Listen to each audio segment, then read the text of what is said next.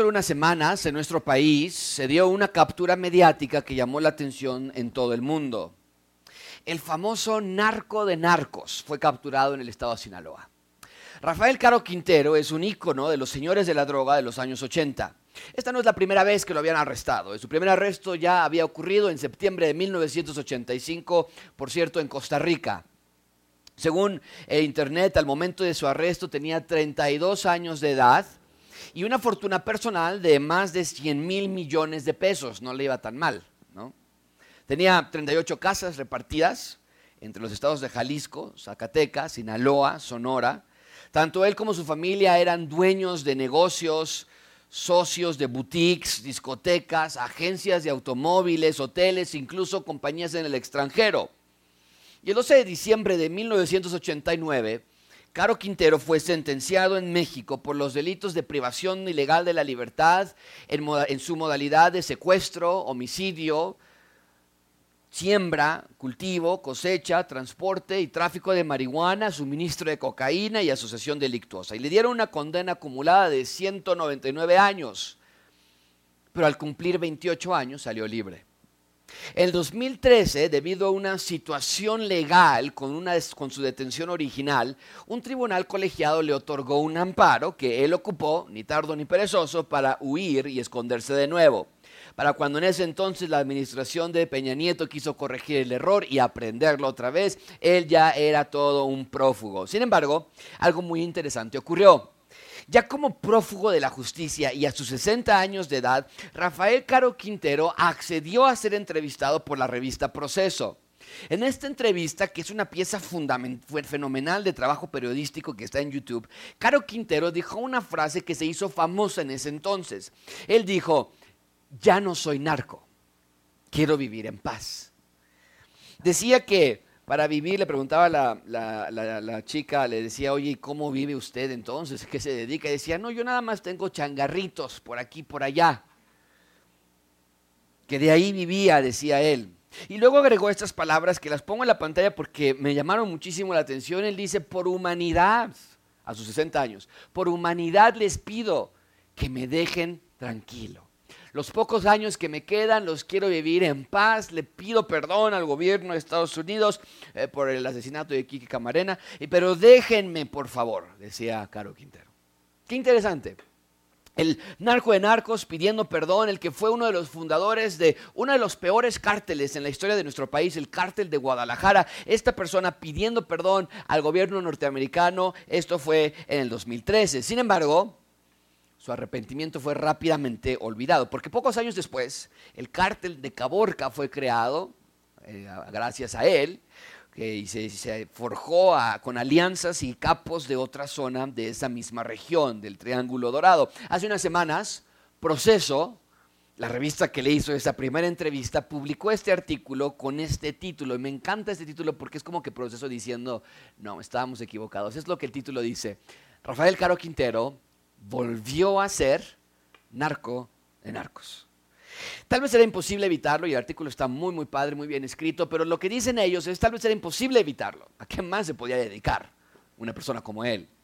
Tal vez pensar que se podría haber dedicado a otra cosa era ingenuo, tal vez la presión de su familia o los amigos o los otros capos de la, de la delincuencia original lo orillaron a regresar, pero el punto es este, no tuvo un arrepentimiento genuino.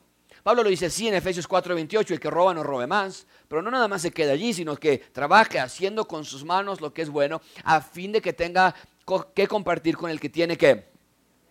El arrepentimiento genuino trae un cambio radical en nuestras vidas. Si el que roba solamente deja de robar, como fue el caso de Caro Quintero, cuando le faltan recursos y dinero, inversiones, lo que sea, ¿a qué es lo único que va a regresar? Al crimen. El punto es este, amigos. Sin arrepentimiento verdadero no hay cambios perdurables. En un sentido similar, hoy vamos a estudiar el caso del pueblo de Israel, quien a pesar de haberse dicho arrepentido, a pesar de que vieron las consecuencias de su propio pecado, a pesar de que estaban exiliados por su falta de obediencia, regresan a las andadas, regresan a hacer lo único que saben hacer, que es ser rebeldes de Dios. Otra vez lo pongo de esta manera, sin arrepentimiento verdadero no hay cambios perdurables. ¿Cuántos de nosotros hemos estado en la misma posición, el mismo ciclo de ya no quiero hacer esto porque sé que está mal y lloras y le pegas al aire y te desesperas contigo mismo, pero es cuestión de tiempo para que vuelvas a las andadas y te das cuenta que solo tuviste sentimiento de culpa? vergüenza porque te cacharon, porque caíste otra vez, pero no cultivaste la clase de odio por tu pecado que provocaría un asco por lo que hacías antes. No cultivaste un amor por el rey que provocaría un deleite en obedecer a Dios.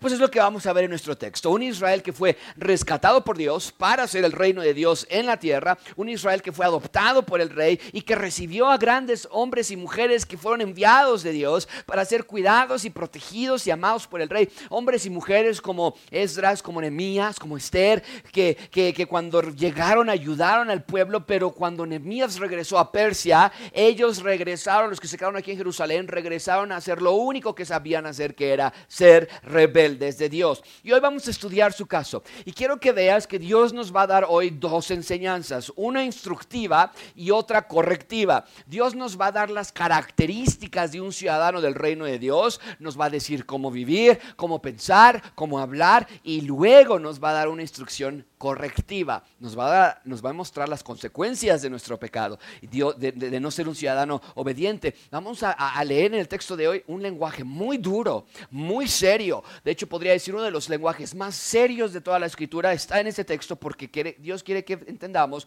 que Él no está jugando. Hay consecuencias a nuestras acciones. Mucha atención con esto, amigos. Este texto fue dado de parte de Dios a través de Malaquías para ayudar a los sacerdotes a ver el gravísimo crimen que estaban cometiendo diariamente. Los sacerdotes eran los responsables de, primero, vivir santamente y luego guiar al pueblo santamente. Y en ese texto vamos a ver que no estaban haciendo ninguno de los dos. Pero que no quepa duda, que aunque el texto es para los sacerdotes, también incluía a los ciudadanos de Israel. En otras palabras, si los sacerdotes no estaban siendo obedientes, los ciudadanos tampoco lo estaban siendo. Y sin embargo, ninguno de los dos tenía excusa. Hoy, aunque ya no tenemos sacerdotes como en ese entonces, que interceden por nosotros en el templo, y hoy, aunque no tenemos ciudadanos de Jerusalén como en ese entonces, nosotros como pastores tenemos la misma responsabilidad y ustedes como ciudadanos del reino también tienen la misma responsabilidad que vamos a ver en nuestro texto. Ese es el punto principal de este sermón. Dios quiere que sus pastores y sus ovejas vivan ambos sabia y sabiamente y en obediencia. Amigos, como ciudadanos del reino de Dios, debemos entender que esa es nuestra vocación. A eso te dedicas de aquí en adelante, a ser obediente al rey. Pero necesitamos una obediencia que no nace de la obligación, sino que más bien proviene, proviene del corazón. Así que veamos qué dice Dios acerca de esa, clase de obediencia que proviene del corazón. Vamos a ver hoy tres puntos. Número uno, decide hoy, después recuerda hoy y finalmente ustedes hoy. Así que comencemos. ¿Qué me refiero cuando escribo allí, decide hoy? Eh, ¿Por qué le pongo ese, ese, tema en el versículo 1 al 3? Véanlo ustedes, por favor. Versículo 1 dice la palabra de Dios. Lo leemos todos juntos. Dice, y ahora para ustedes, sacerdotes, es este que Recuerda dónde estamos situados, por favor, no lo olviden. Esdras es el sacerdote del pueblo de Israel en este momento, es un buen hombre. Los poquitos judíos que regresaron de Persia han pasado años reconstruyendo, pues es lo que leemos en Esdras y Nehemías, o reconstruían el altar, o estaban reconstruyendo el templo, o estaban reconstruyendo las, las puertas o las murallas, pero se la pasaban reconstruyendo esos hombres, ¿ok? Han pasado años reconstruyendo la ciudad que encontraron en ruinas, porque los babilonios los destruyeron por completo. Nehemías llegó a ayudarles, el templo se terminó de la mano de Esdras, Nehemías terminó gran parte de la infraestructura de la ciudad, pero ahora están solitos. Nehemías ya se regresó a su trabajo. Y el pueblo en general se está apartando de Dios. Pero evidentemente el problema viene desde arriba del liderazgo, ¿no es cierto? Por eso dentro de la reprensión a todas las personas en Israel hay este espacio especial para los sacerdotes. A ver, hace dos semanas comenzamos con esta serie y les dije que Dios les iba a llamar la atención por ciertas filosofías que se habían infiltrado entre ellos mismos y que se estaban divulgando en Israel. ¿Recuerdan la primera filosofía? Dios les llamó la atención porque ellos decían, Dios no, ¿qué?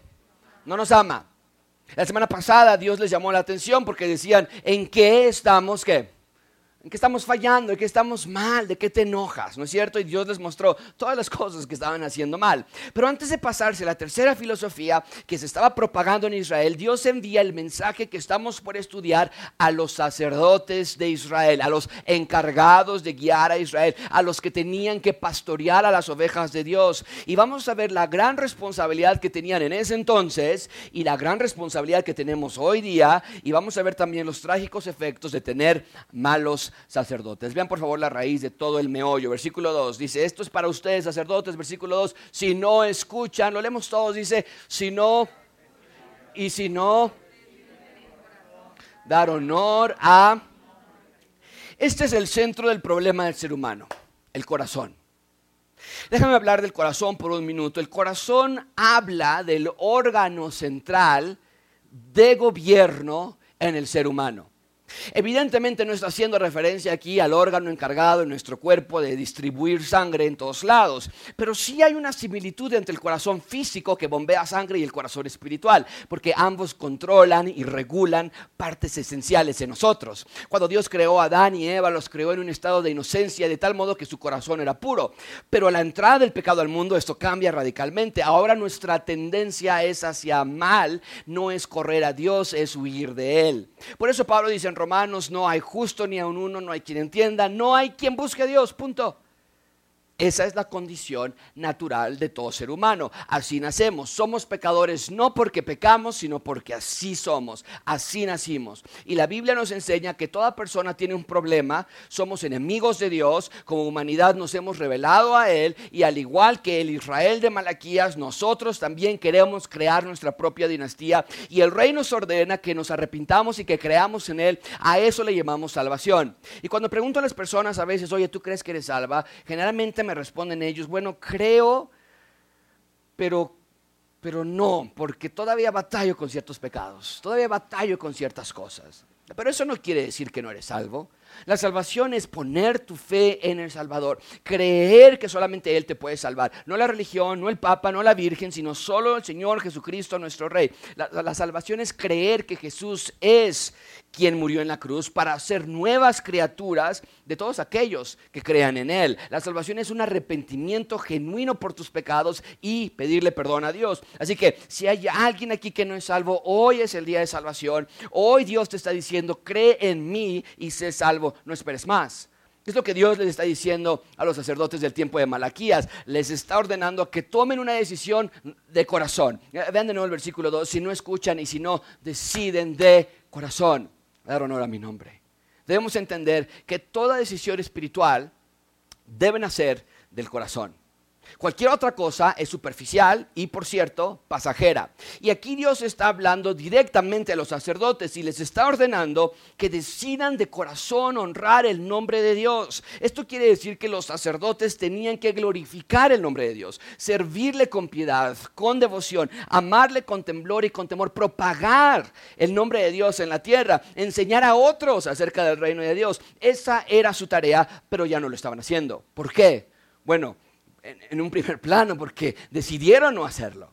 O sea, e, estaban decidiendo hacer cualquier otra cosa excepto obedecer y honrar el nombre de Dios. Por eso Dios les ordena, decidan de corazón cambiar su rumbo. Esto quiere decir que es una decisión pensada. Esto quiere decir que es una decisión radical, firme, real. Dios no quiere emocionalismo ni sentimentalismo, sino una decisión razonada, lógica, planeada. Y eso, nos dice el texto, nace de nuestro corazón. Amigos, la condición de los sacerdotes era precaria, ¿no es cierto?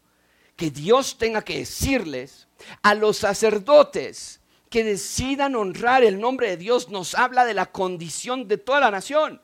En Israel había una total desnutrición espiritual. Escaseaba el liderazgo espiritual. Abundaba el liderazgo carnal. Y mucha gente estaba siendo engañada por ello. Y hoy seguimos teniendo el mismo problema. Hay una escasez de pastores espirituales. Vivimos en una época en la que los pastores hacen lo que quieren. Hay un abuso de poder parecido al de la Edad Media. Los pastores se vuelven en los gurús de la iglesia. como si tuvieran un acceso más cercano a Dios y mandan con autoritarismo y engañan con facilidad y lastiman a las personas sin que les duela el corazón y lo peor de todo, abusan de las ovejas, a veces es un abuso verbal, psicológico, pero muchas veces es un abuso físico también. Hoy también hay una escasez de liderazgo espiritual. Iglesia, cuídense de esas iglesias. Y cuando gracia abundante presente alguno de esos síntomas, huyan de aquí también. Hoy los pastores no estudian para sus predicaciones, hablan de lo que quieren hablar, llenan el tiempo con historias personales y chistes y emocionalismo, hablan de sí mismos pero no hablan de Dios. Predican, pero predican otro evangelio. Unos piden dinero, otros aburren con predicaciones largas y tediosas. Unos quieren controlar desde el púlpito y otros predican prosperidad y glorias y bienes. Las predicaciones se vuelven en algo tedioso para las personas. No aprenden, no maduran, no crecen. Las iglesias se vuelven en centros de infección. Todos peleados, todos divididos, todos enojados. Hay chismes, hay murmuración, hay carnalidad. Los pastores predican sermones vacíos de interpretación. No hay exégesis, no hay claridad, no hay cuidado al contexto. Pastores predican sin entender la narrativa central de toda la Biblia hacen de la Biblia reglas, reglas, reglas, hacen de la Biblia un libro aburrido. Gracias abundante. Hoy también tenemos una escasez de liderazgo espiritual. Y en esta iglesia no tenemos muchas cosas. Nuestro programa, nuestro programa musical tiene mucho que mejorar y nuestros programas para matrimonios y mujeres y niños pueden mejorar muchísimo. Estamos trabajando en obtener nuestro registro ante gobernación y todavía ni tenemos permisos de construcción y cambios de, de uso de suelo. Yo tengo tanta inexperiencia en muchos de los asuntos de esta iglesia, pero algo que nunca va a cambiar en esta iglesia mientras yo sea pastor es que el mundo pueda rodar como quiera y nos faltarán muchos micrófonos o bocinas o un auditorio más grande, pero nuestro énfasis siempre será en la clara, enérgica, dinámica, emocionante, instructiva predicación de la palabra de Dios. No hay nada más importante para mí, nada. Porque más allá de que ustedes salgan pensando, oye, qué buenísima música tienen en esa iglesia, oye, qué gran auditorio tienen allí, lo único que realmente me importa es que salgan pensando, hoy qué gran texto estudiamos esta mañana. ¿Por qué? Porque buenos cantantes o auditorios grandes no cambian vidas, pero la Biblia sí. Y como estamos en el negocio de ver vidas cambiadas, hecho de mano de lo único que puede transformar tu vida, que es la predicación de la palabra de Dios. Y esto no quiere decir que tenemos una iglesia perfecta, todo lo contrario. Aquí somos un grupo de personas que batallamos con el enojo y el alcohol y la depresión y angustia, enfermedad, atracción al mismo sexo, problemas matrimoniales, problemas con hijos, con dinero, con problemas, problemas, problemas. Pero la palabra transforma pecadores y los hace hijos de Dios. Y esto no nada más sucede en gracia abundante. Ven la clase de iglesia que Pablo tenía como pastor en Corintios. Dice, ¿o no saben que los injustos no heredarán el reino de Dios? Por eso me encanta la teología del reino, porque toda la Biblia trata acerca del reino. Nos dice aquí, no van a entrar al reino los injustos, no se dejen engañar ni los inmorales, ni los idólatras, ni los adúlteros, ni los afeminados, ni los homosexuales, ni los ladrones, ávaros, borrachos, difamadores, estafadores. Nadie de ellos hereda el reino de Dios y ustedes eran eso antes. Ustedes. Pero fueron lavados, fueron santificados, fueron justificados en el nombre del Señor Jesucristo y en el Espíritu de nuestro Dios. Esa es la prioridad del pastor.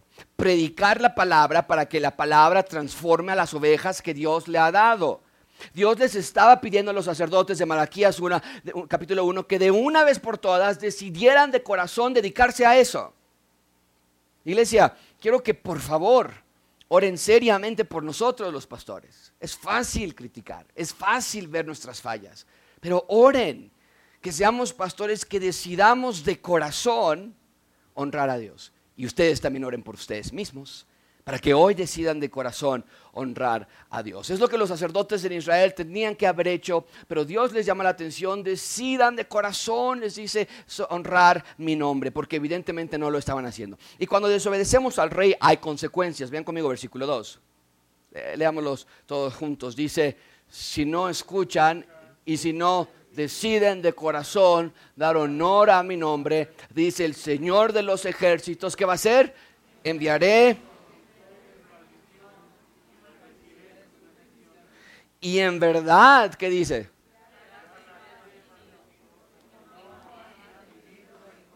Dios dice, hey, vienen serias consecuencias.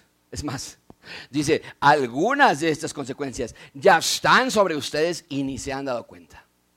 O no les importa. ¿Cuáles consecuencias llegaron? Bueno, dice aquí el texto que Dios enviaría maldición sobre de ellos. Esto no quiere decir que les iba a llegar ahora la mala suerte. Este es el punto, amigos. En el libro de Deuteronomio, Dios había puesto bendiciones y maldiciones frente a ellos. Si obedecían a Dios, tendrían una vida plena. De decidir desobedecer, tendrían una vida vacía, dolorosa, incompleta.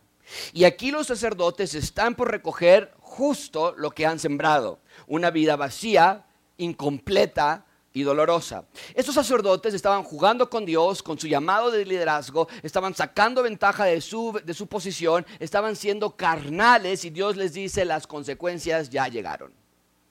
Y vean el versículo 2, que dice, maldeciré sus bendiciones. ¿A qué se refiere con esto?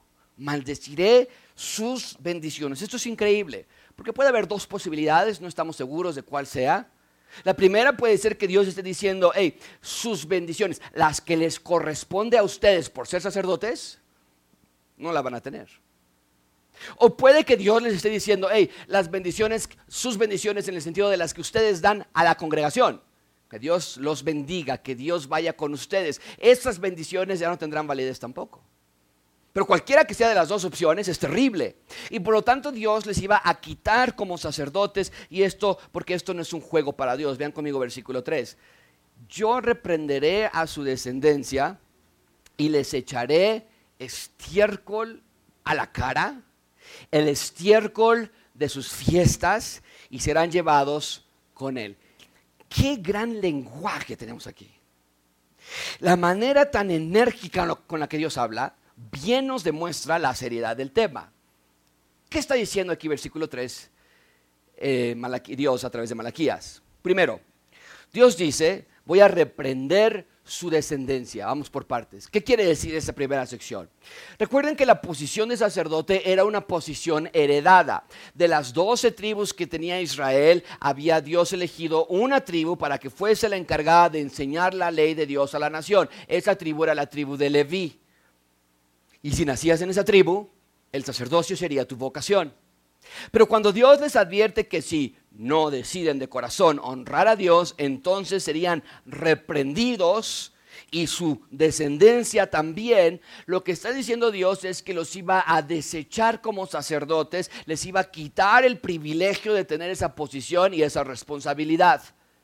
No nada más esto, sino que el texto dice que les echará estiércol a la cara el estiércol de sus fiestas y serán llevados con él. ¿Por qué Dios dice algo tan fuerte? Bueno, déjame decir un par de cosas. Primero, es una advertencia. No tiene que ser así. Pueden, según el texto, decidir de corazón honrar el nombre de Dios y en lugar de recibir justa retribución, recibirían bendición y paz. Pero lo segundo que quiero decir acerca de este versículo tan fuerte es que tenemos que entender de qué está hablando Dios. A primera vista, tú lees el versículo 3 y nos parece excesivo en su amenaza, pero no es así. ¿De qué está hablando Dios? Bien, cuando un sacerdote recibía un animal para ser sacrificado, antes de llevárselo a ofrecer a Dios, tenían que preparar la ofrenda a Dios. Y un aspecto de la preparación era asegurarse de abrir el animal y sacar los intestinos del animal, extraerlos de allí y dejarlos a un lado. ¿Por qué? Porque tú no podías llevar un animal, presentarlo a Dios, que tenga materia fecal. Entonces, el sacerdote partía el animal, abría el animal, sacaba con mucho cuidado los intestinos, los hacía a un lado con muchísimo cuidado, porque si tocaba el estiércol, aunque sea poquito, mucha atención con esto, el sacerdote quedaba descalificado para llevar a cabo su tarea, ahora era inmundo y tendría que llevar un proceso de purificación para entonces regresar a sus labores. Y los sacerdotes eran muy cuidadosos en estar lo más lejos posible de la materia fecal porque no querían quedar descalificados, no querían quedar inmundos. Entonces, cuando Dios les dice, les echaré el estiércol a la cara, Dios no está siendo obsceno con ellos. Sino que les está hablando figurativamente para que entiendan que ante los ojos de Dios ellos ya estaban descalificados, aun cuando no tocaran el estiércol. Mucha atención con esto, amigos. Dios les está enseñando que la sociedad no viene de afuera, sino viene de adentro. En otras palabras, Dios les dice, se cuidan tanto de no ensuciarse sin darse cuenta de que yo mismo los descalificaré a ustedes por la suciedad que traen dentro. Y cuando les habla en el versículo 3, les dice que les va a echar el estiércol de sus fiestas. ¿A cuáles fiestas está refiriendo Dios en este versículo? Bueno, Dios está refiriendo a las fiestas religiosas que ellos supervisaban, las que vimos la semana pasada. ¿Recuerdan ustedes? Los judíos les llevaban animales enfermos, ciegos, cojos, robados. Y estos sacerdotes recibían ese animal enfermo, recibían ese animal robado y lo sacrificaban, pero no sin antes asegurarse que ellos no tocaran la materia fecal,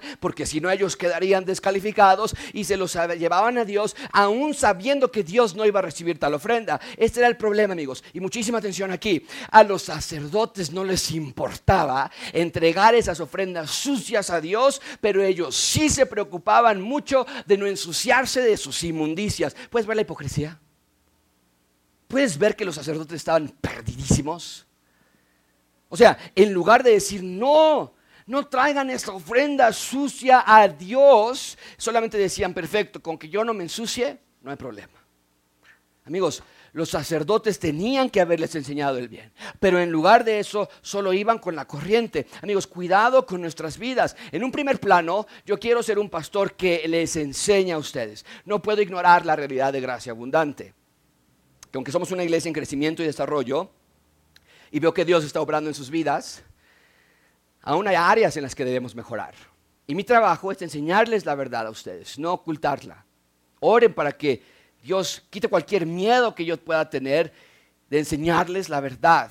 Yo hablo lo que Dios ha dicho, no más ni menos. No me callo, no me da pena, no me avergüenza. Y cuando hay algo que merece disciplina, no dudaremos en obedecer a Dios antes que tenerlos felices a ustedes. No tendremos miedo de obedecer a Dios. El pecado se confronta, se ataca, se destruye. Y con amor, paciencia y muchísima humildad les diremos lo que vemos en sus vidas cuando sea necesario. Y por otro lado, te quiero animar a que tú también ores a Dios y le pidas que te dé ese deseo de obedecer a Dios, que ponga en ti un fuego para decidir de corazón honrar también el nombre de Dios. Hoy es el día para decidir, no esperes más. A veces estamos más preocupados en nosotros no ensuciarnos en lugar de buscar cómo no ensuciar el nombre de Dios. Iglesia, no te ocupes de no ensuciarte, mejor ocúpate de no ensuciar el nombre de Dios. Esto es muchísimo mejor. Nos preocupa más que nuestros hijos hagan algo indebido, ¿no? Porque nos da pena. Qué vergüenza que otros se enteren. Y le decimos a la esposa, y esto no lo sepa nadie más. Nadie más se puede enterar de lo que pasó aquí. Me voy a, decimos, me voy a cuidar para no embarazar a alguien. O me voy a cuidar para no quedar embarazada. Porque si no, imagínate lo que van a decir de mí. Voy a ir a este lugar, pero nadie puede saber, pensamos. Eh, no le voy a contar a nadie mis tentaciones porque qué van a pensar de mí. Eh, nadie se entera de mi vida porque la ropa sucia, decimos, ¿cómo, cómo decimos? El problema es que muchas veces no se lava. Y no te das cuenta de que puede que tú parezcas muy limpio, pero el nombre de Dios está por los suelos. Bien, ahí tenemos decide hoy porque Dios les está diciendo hoy es el día decisivo, decide de corazón, no pueden esperar más. En segundo lugar, vean conmigo, recuerda hoy. Número dos, recuerda hoy. Dios les va a dar una clase de historia. Para que recuerden de qué estamos hablando. Versículo 4. Dice, eh, vamos a leerlo en voz alta todos juntos, dice, entonces sabrán que les he enviado este mandamiento para que mi pacto... Si tienen tus vidas inductivas, puedes poner esto, por favor, del versículo 4 al versículo 7. Dios les va a dar una clase de historia. O sea, a ver, ¿de dónde viene esto del sacerdocio? Para empezar, ya se les olvidó. Y Dios les va a enseñar que esto no es un invento, no se le ocurrió hoy. Y que más bien el sacerdocio tiene un propósito fundamental en la vida de sus ciudadanos. Lo primero que Dios dice es que cuando los sacerdotes vean ese rechazo a ya no ser sacerdotes, cuando les lleguen esas maldiciones y cuando les llegue esa consecuencia de su pecado, dice aquí el texto, entonces van a entender, van a conocer, van a saber que mi pacto con Leví sigue en pie.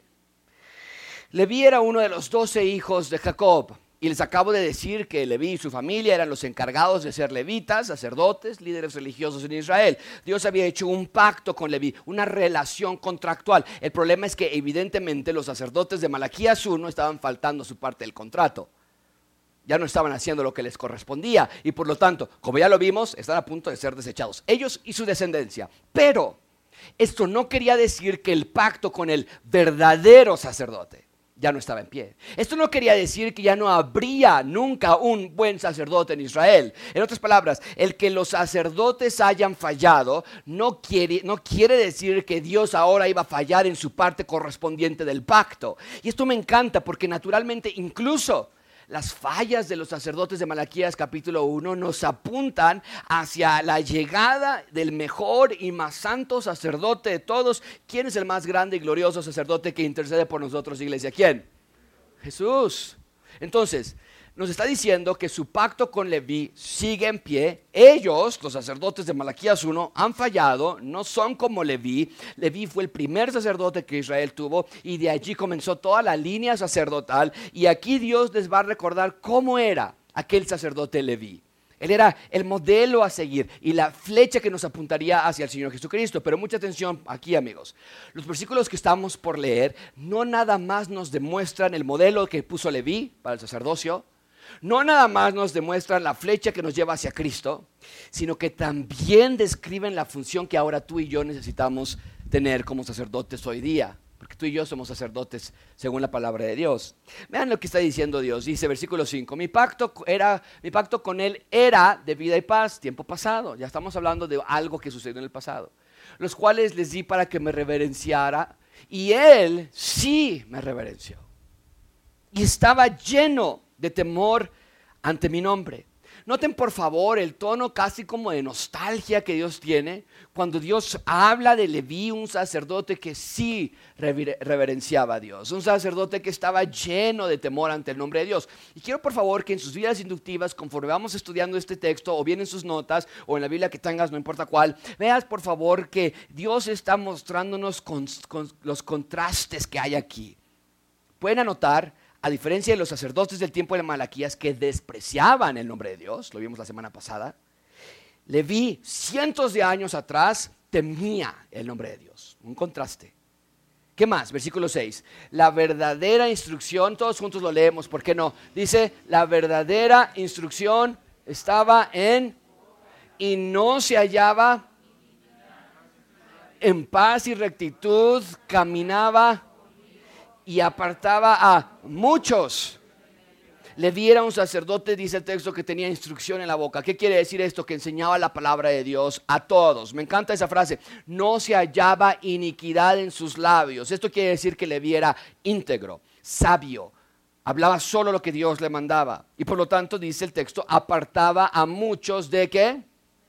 O sea, Leví, el sacerdote modelo, persuadía a aquellos que andaban en flagrante pecado y les mostraba un mejor camino, les enseñaba y los rescataba de su maldad. No él, desde luego, Dios a través de Leví. ¿Qué más hacía este sacerdote modelo? Vean conmigo versículo 7. Pues los labios del sacerdote deben guardar la sabiduría y los hombres deben buscar la instrucción de su boca porque, leemos juntos esta última frase, ¿qué? Le hubiera considerado el mensajero del Señor. Y noten que no era un título arbitrariamente dado, sino que era el mensajero del Señor porque sus labios guardaban la sabiduría.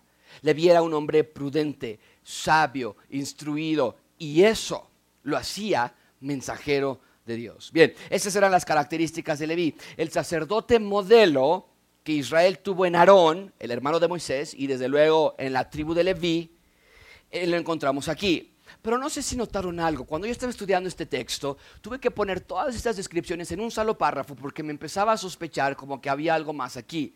Se los pongo yo a ustedes. Vean cómo describe Dios a Leví. Un sacerdote que reverenciaba su nombre, un sacerdote que tenía temor de Dios, un sacerdote que la instrucción estaba en su boca, apartaba muchos de pecado, era el mensajero de Dios. ¿No te parece que Dios, claro, está hablando de Leví, pero también está haciendo referencia a otro sacerdote? ¿Quién crees que cumple todas estas expectativas a su máxima potencia? ¿Quién? El Señor Jesús. Y en un minuto les voy a mostrar un cuadro donde lo pongo todo junto, pero el punto es que Dios les estaba mostrando la belleza del sacerdocio los beneficios del sacerdocio, el patrón hermoso del sacerdocio. Así tendrían que haber hecho el sacerdocio, pero no lo estaban haciendo así. ¿Cómo lo estaban haciendo ellos? Dios les dice, así tendría que haber sido. Ustedes no lo hacen así hoy. Vean conmigo cómo lo hacían en ese momento, versículo 8. Pero ustedes se han desviado del camino. Han hecho tropezar a muchos en la ley. Han corrompido el pacto de Leví, dice el Señor de los ejércitos. A diferencia del modelo a seguir, y ustedes pueden hacer hasta como flechitas en, la, en el versículo anterior con este para contrastar, ellos no permanecen en el camino como Leví permanece en el camino. Ellos más bien se desvían. Ellos no apartan a muchos de iniquidad como lo hacía Leví. Ellos más bien los hacen tropezar. Ellos no honran el pacto sacerdotal como lo hacía Leví, ellos más bien lo corrompen. Eh, pueden ver los, los contrastes que Dios está haciendo aquí. O sea, Dios les dice, todo lo que el sacerdocio tendría que ser y ahora les demuestra que están haciendo directamente lo opuesto. Y por lo tanto Dios les da una terrible advertencia, versículo 9. Por eso, yo también los he hecho, ¿qué? Despreciables y viles ante todo el pueblo. Así como ustedes no han guardado mis caminos y hacen acepción de personas al aplicar la ley. ¿Ven la palabra despreciable que se repite otra vez? Dios dice, ustedes degradaron mi nombre, ahora ustedes van a ser degradados en su posición de sacerdotes también. Y no era para menos, la función de sacerdote era demasiada santa como para que personas la estuvieran pisando de esa manera. Ellos no guardaban los caminos de Dios, ellos no honraban el nombre de Dios. La gente ofrendaba lo que quería, lo robado, lo enfermo, lo cojo. Los sacerdotes no ayudaban, sino entorpecían el camino.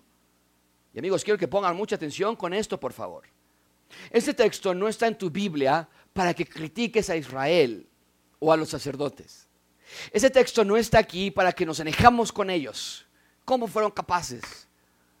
Ni para que digas tampoco, no, la lección es, no tenemos que ser como estos sacerdotes. Aunque claro que no queremos ser como ellos.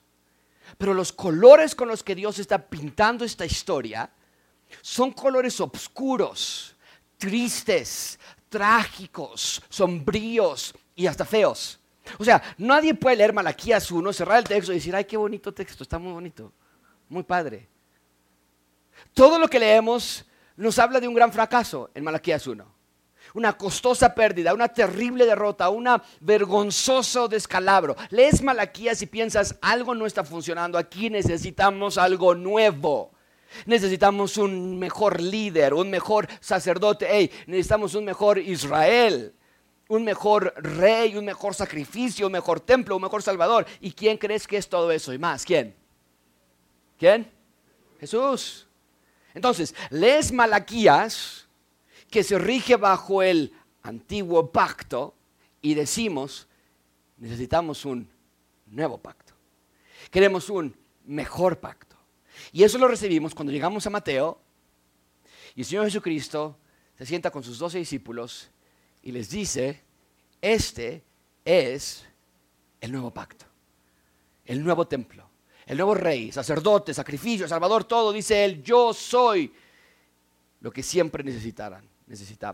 Entonces, cuando leemos del modelo sacerdotal en Leví, no es porque Dios se puso a acordarse los viejos tiempos y mira cómo qué bonito era por allá en los tiempos de Leví, sino que está mostrándonos cómo sería el mejor y más grande sacerdote. Lo pongo de esta manera, veanlo ustedes, acaso me equivoco.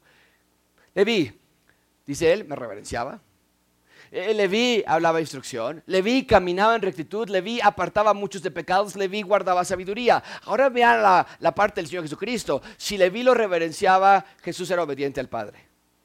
Si Leví hablaba instrucción, Jesús no hablaba instrucción, Jesús era la palabra de Dios, era el verbo, el logo de Dios. Si Leví caminaba en rectitud, Jesús dice, no, yo soy el camino, la verdad y la vida. Si, si Leví apartaba muchos pecados, Jesús lo salvó de pecados. Si Leví guardaba sabiduría, Él dice, yo soy la sabiduría. Entonces, me encanta esto, porque cuando vemos la imagen de Jesús como nuestro sacerdote, recordamos que nosotros también ahora somos sacerdotes de Dios. Hebreos nos dice que somos sacerdotes. Y por lo tanto, ahora cada uno de ustedes tiene la misma responsabilidad. Vean este otro cuadro. El Señor Jesucristo fue obediente al Padre. Pablo nos dice en Efesios, sean imitadores de Dios. Eh, Jesucristo fue el verbo de Dios. Pablo dice a los Efesios 4, hablen verdad.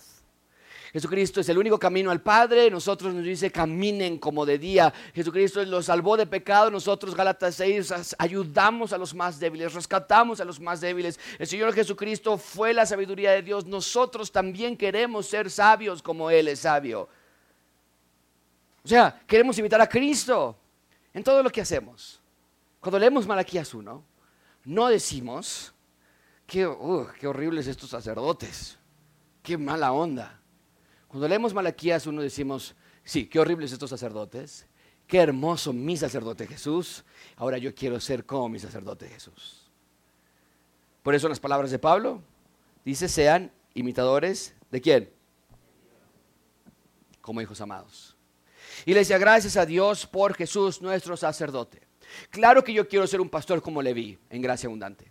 Y claro que ustedes también deben trabajar para honrar a Dios, pero me parece que este texto nos empuja a agradecer a Dios Padre, Dios Hijo, Dios Espíritu Santo por nuestro Rey Jesús por nuestro sacerdote. En la perfecta sabiduría de la Trinidad, Dios Padre envió a Dios Hijo en el poder de Dios Espíritu Santo y como tal Dios Hijo es nuestro gran sacerdote y da gracias a Dios que no tenemos sacerdotes como el tiempo de Malaquías. ¿Te imaginas? Da gracias a Dios de que nuestro sacerdote sí es fiel y sabio y perfecto siempre.